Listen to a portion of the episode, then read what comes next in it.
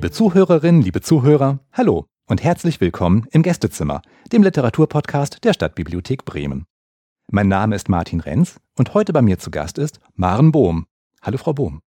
Hallo, einen schönen guten Tag wünsche ich Ihnen. Herzlich willkommen im Gästezimmer.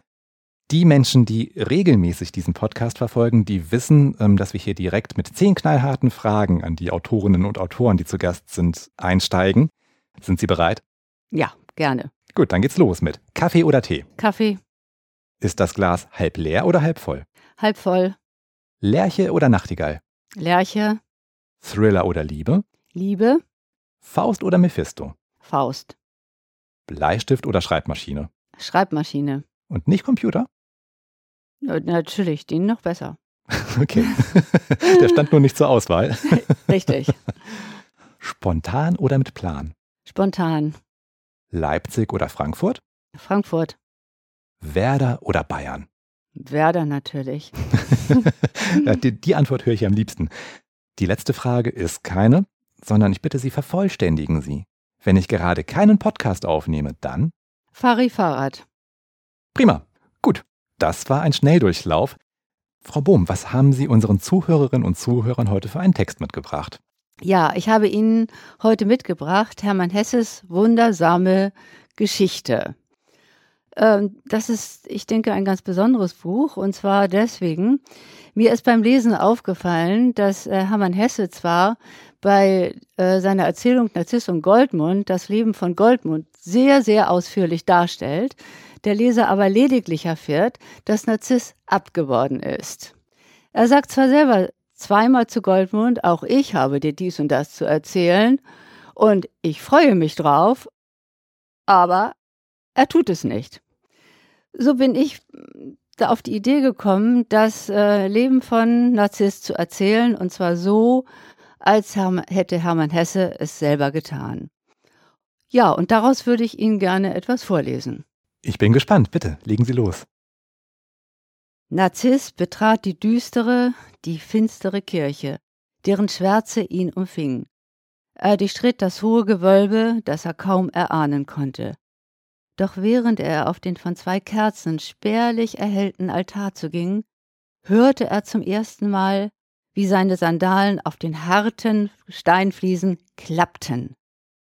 Vor dem Gekreuzigten kniete er nieder, willens, sich wie in den vergangenen Wochen der strengsten Schule des Gehorsams zu unterziehen, nichts Weltliches zu denken, nichts Weltliches zu fühlen.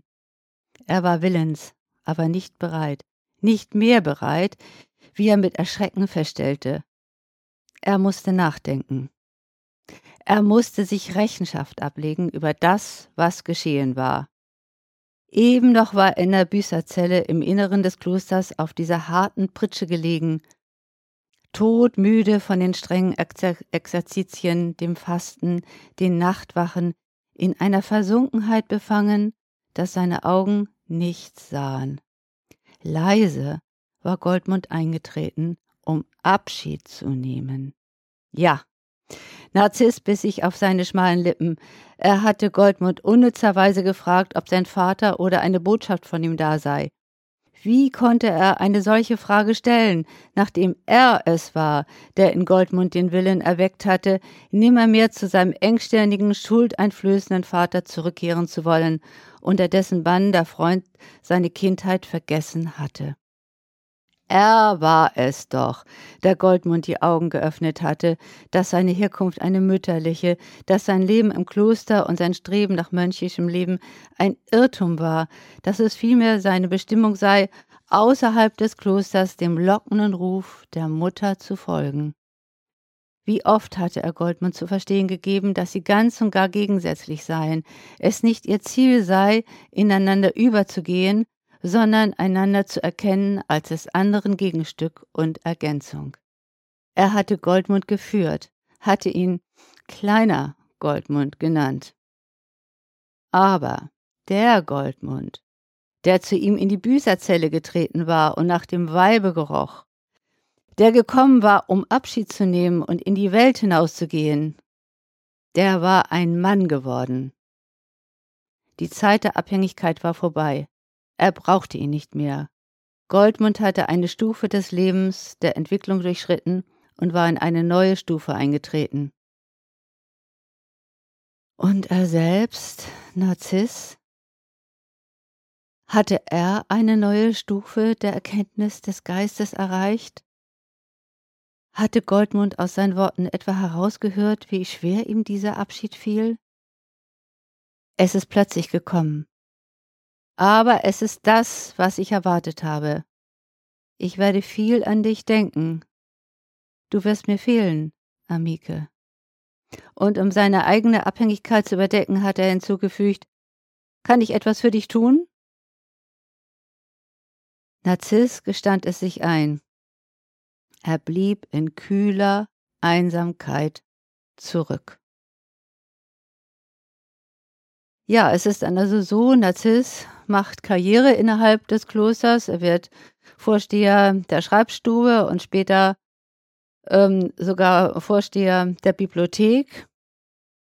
Und dann tritt ein Ereignis ein, das äh, bis heute im, Welt, im Menschheitsgedächtnis geblieben ist, die schwarze Pest.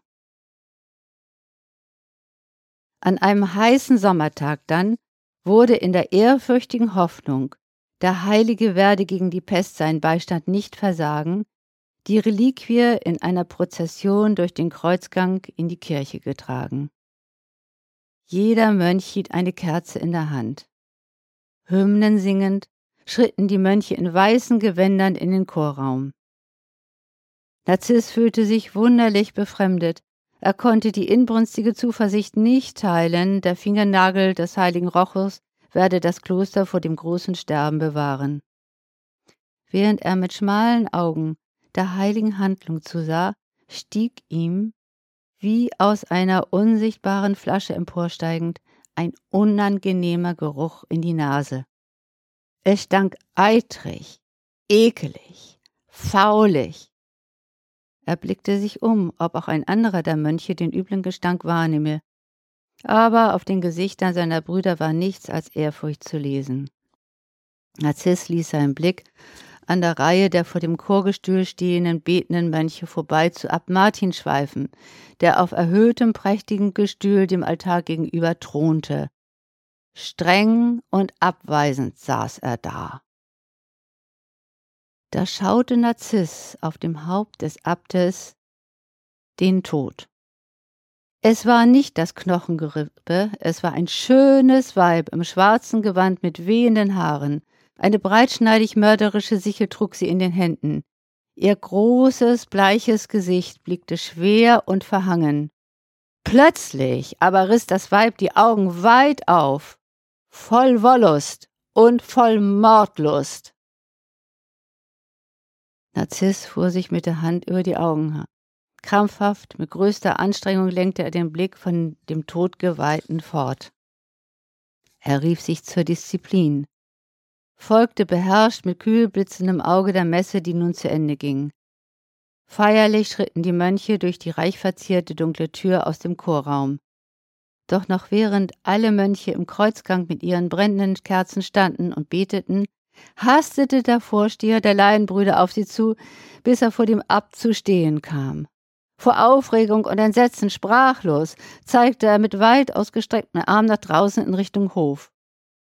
Die Mönche umscharten den Abt und den Vorsteher, bleiche Furcht im Gesicht. Sie verstanden die Botschaft. Der erste Pestkranke. Narziss trat hervor, neigte sein Haupt vor Abt Martin und sprach: Vater Abt, ich bitte mich, des Kranken annehmen zu dürfen. Abt Martin zog widerwillig die Mundwinkel herunter. Du bist Mönch, Bruder Johannes, du bist Priester. Die Versorgung eines Laienbruders ist nicht deine Aufgabe. Er japste nach Luft. Ich verbiete es dir, setzte er in aufgebrachtem Ton hinzu. Aber, stammelte der Laienbruder. Ruhig, mit gewinnendem Auge, antwortete Narziss, Unser Herr Jesus Christus spricht, wer die Kranken aufnimmt, der habe auch ihn selbst aufgenommen. Er machte eine Pause und schaut euch um.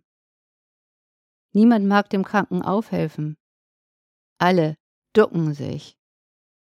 Jeder denkt nur, dass er es nicht sein will, der den Kranken berührt. Ratlos blickte Ab Martin zu den ihn umstehenden Mönchen. Auf ihren Gesichtern las er Erleichterung, dass sie nichts mit dem Pestkranken zu tun haben mussten. Nun, so sei es, sprach Ab Martin, die Achseln zuckend, verwirrt. Narziss eilte mit schnellen Schritten aus dem Kreuzgang durch das prächtige Paradies auf den von der Sonne grell beschienenen Hof. Da lag der Kranke inmitten des weiten Platzes in der stechenden Mittagshitze. Niemand war in seiner Nähe. Alle waren geflüchtet. Nur ganz am Rande, an die Häuser gedrückt, standen einige Laienbrüder und gafften. Narziss kniete sich vor den Kranken, nahm den Hilflosen in die Arme und sprach beruhigend auf ihn ein. Ja, es ist jetzt also genau, wie Narziss es vorhergesagt hat. Äh, Ab Martin stirbt tatsächlich vor der, von, von, ähm, an der Pest er selbst wird einstimmig vom Konvent zum Abt des Klosters Mariabronn gewählt. Nur das hat auch noch einen Haken. Und zwar muss er sich vom Bischof weihen lassen. Der Bischof will aber 14 Juden hinrichten lassen, und zwar um sich ihres Vermögens zu bemächtigen. Narziss versucht zwar dies zu verhindern, aber er kann es nicht und muss von der Tribüne aus der Hinrichtung zuschauen.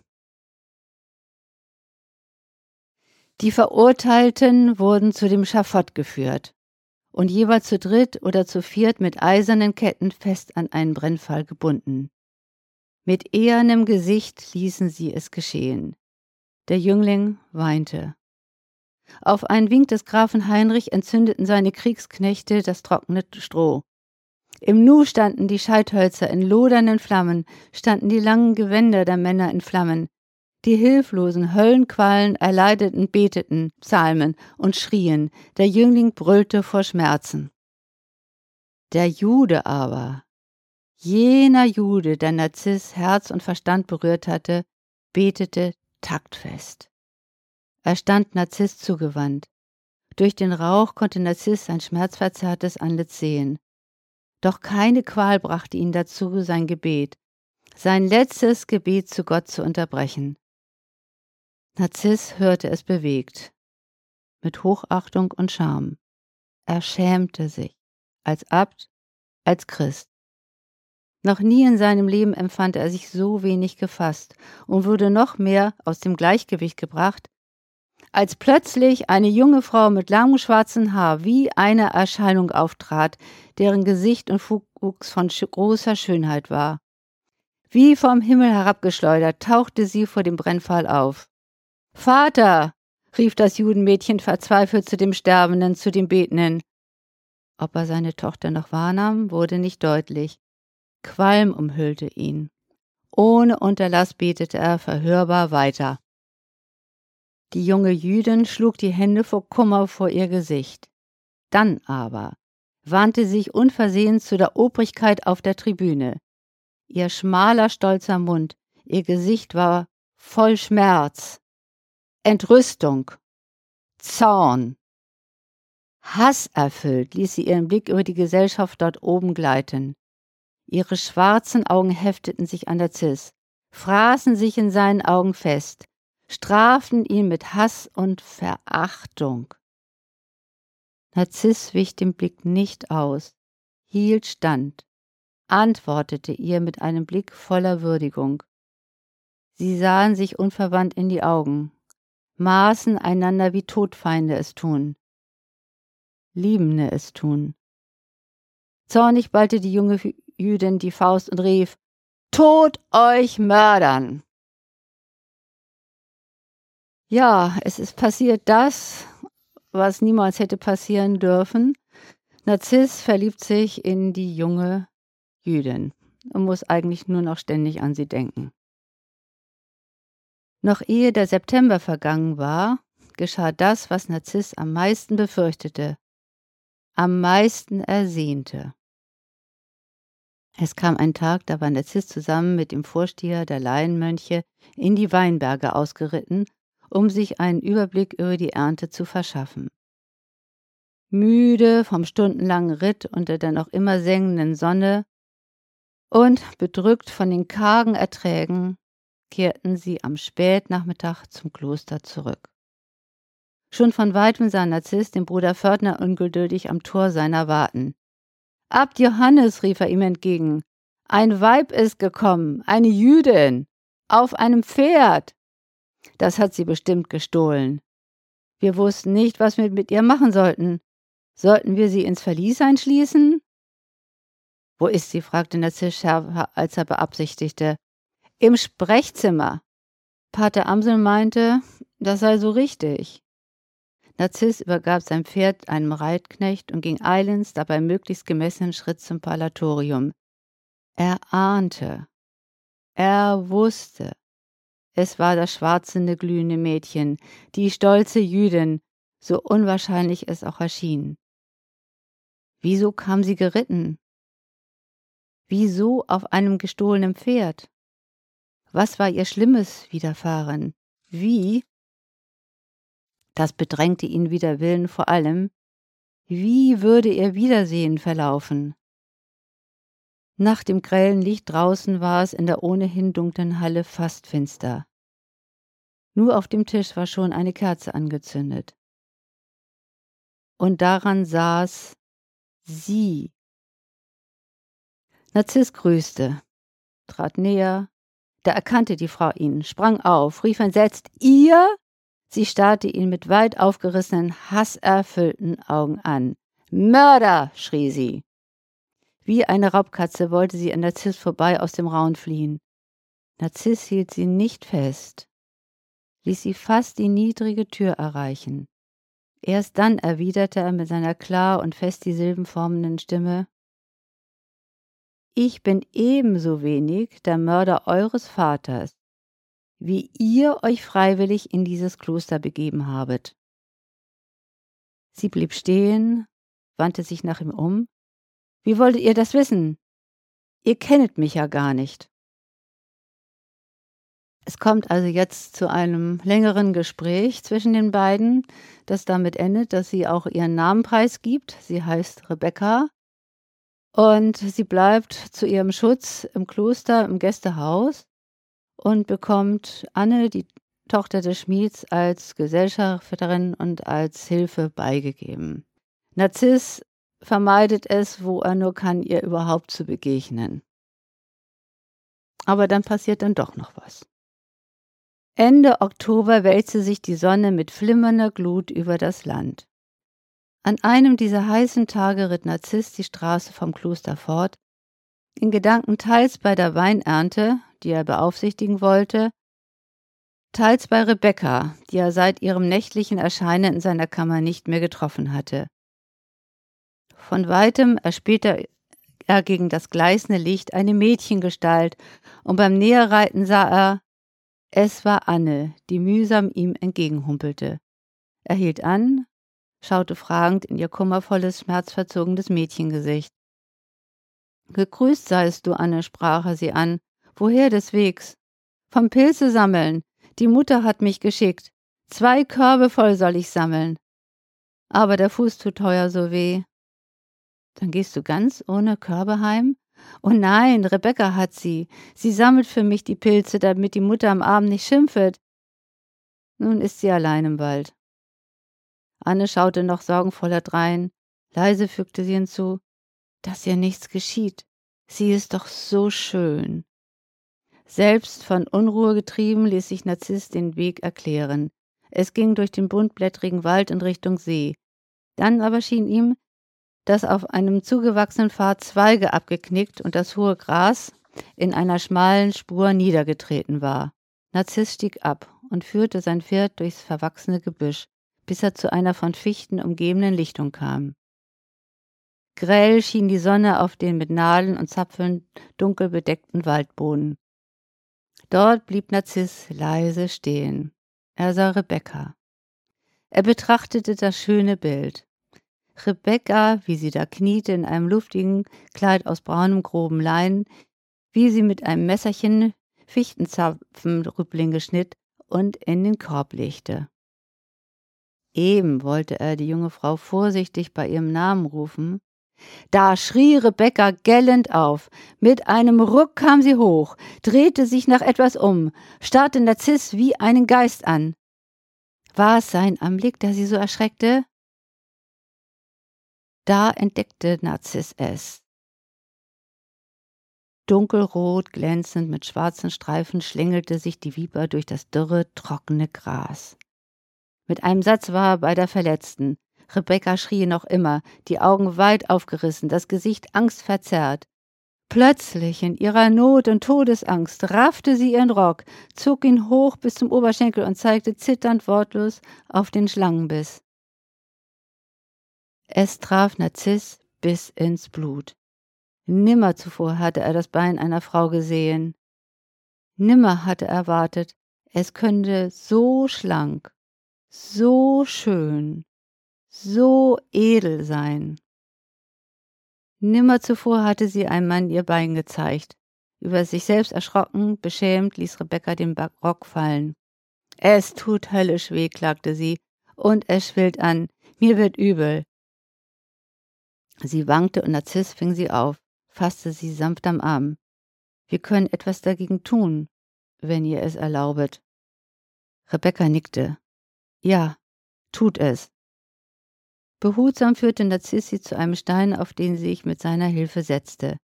Geschwind nahm er die Kordel von seiner Kuppe, schob ihren Rock hoch fast bis zur Scham und zog die Schnur fest um ihr Bein. Er kniete vor ihr nieder, saugte an den beiden nebeneinander liegenden punktförmigen Bissmarken, schmeckte das Gift, spuckte es aus, saugte wieder, spülte seinen Mund mit Wasser aus einer Wasserflasche, kniete, saugte, schmeckte, spuckte, bis, es, bis er nichts mehr schmeckte. Rebecca schaute ihm gebannt zu. Die Angst wich aus ihrem Gesicht. Sie lächelte, und auch Narziss lächelte, als er zu ihr aufblickte. Er löste die Kordel, Fuß und Bein waren taub. Behutsam und zärtlich massierte er ihren zierlichen und dabei festen Fuß. Ein Fuß, der wandern, klettern, tanzen konnte. Er hätte diesen Fuß küssen mögen. Sie selbst massierte ihr Bein, bis es aufgehört hatte zu kribbeln. Übel war ihr immer noch. Narziss brachte Rebecca zu seinem Pferd, half ihr beim Aufsteigen, fühlte ihren schlanken, biegsamen Körper. Er zwang sich, nichts zu empfinden. Ja, vielen Dank für diese Auszüge aus Ihrem Roman. Sie hatten in der Einleitung ähm, ja schon kurz etwas dazu gesagt, wie Sie dazu gekommen sind, dieses Buch zu schreiben. Möchten Sie noch mehr zur Entstehungsgeschichte sagen? Ja, also es ist mir natürlich mit Hermann Hesse gegangen, wie so vielen Menschen gegangen ist, dass ich als Jugendliche Narziss und Goldmund und auch die andere Werke von Hermann Hesse gelesen habe. Und äh, dieses Buch hat einen so starken Eindruck auf mich hinterlassen, dass in meinen historischen Romanen Die Pilgerin von Passau und Die Rückkehr der Pilgerin ein Abt vorkommt, der sehr große Ähnlichkeit mit Narziss hat. Jahre später wollte ich dann eine kleine Reise machen und stellte beim Hauptbahnhof fest, dass ich mein Buch vergessen hatte. Bahnfahren, aber zu, ohne zu lesen geht nicht. Und daraufhin ging ich dann in die Bahnhofsbuchhandlung und da stand Narziss und Goldmund. Und das Buch stand da so, als würde es auf mich warten. und ja, ich habe es natürlich sofort gekauft und sofort verschlungen. Und da erst ist mir aufgefallen, dass eben was ich vorhin schon sagte, äh, ja, Narziss eigentlich, also das Leben von Narziss gar nicht vorkommt. Er kommt am Anfang vor, wie er Goldmund dazu führt, sich selbst zu erkennen und letztlich das Kloster zu verlassen. Und später dann, als er den Goldmund von aus Todesgefahr rettet, aber alles, die vielen, vielen Jahre dazwischen, passiert eben nichts.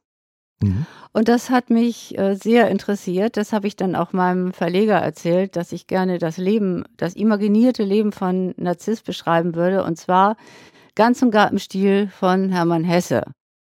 Also mit den Gedanken und äh, den Worten von Hermann Hesse. Und der war auch ganz begeistert. Das ist Herr Trabert vom Verlag Karl Alber. Und äh, er meinte aber auch, dass wir dazu noch eine Rahmenhandlung bräuchten. Und da kam mir in den Sinn, ein Paar, das, also sie sind am Anfang kein Paar, äh, in der Existenzkrise. Bernd ist vom radikalen Erlass betroffen und äh, sie selber ist äh, tief verletzt von ihrem Ex, der mit einem Aktfoto von ihr internationale Karriere macht. Ja, äh, sie äh, kommen also auf die Idee, beide äh, sich aus dieser Existenzkrise herauszuretten, indem sie eben dieses Buch über Narziss schreiben, sein Leben erzählen, sein Leben fälschen, wie sie es auch immer nennen wollen. Aber ganz im Sinne von Hermann Hesse und ich denke, das würde Hermann Hesse auch gut gefallen. Kann ich mir vorstellen. Spannende Geschichte. Klasse, vielen Dank. Wenn ich jetzt ähm, das ganze Buch lesen möchte, ich gehe einfach in die nächstbeste Buchhandlung und frage nach Marenbohm. Ja, Sie können es also äh, sofort bekommen von einem Tag zum anderen. Prima. Super. Das wird unsere Zuhörerinnen und Zuhörer sicherlich auch freuen.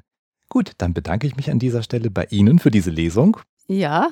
Und bei unseren Zuhörerinnen und Zuhörern natürlich wie immer fürs Zuhören. Das war's für heute aus dem Gästezimmer der Stadtbibliothek Bremen. Vielen Dank und bis zum nächsten Mal. Und ich bedanke mich auch ganz herzlich. Hat mir sehr viel Freude bereitet.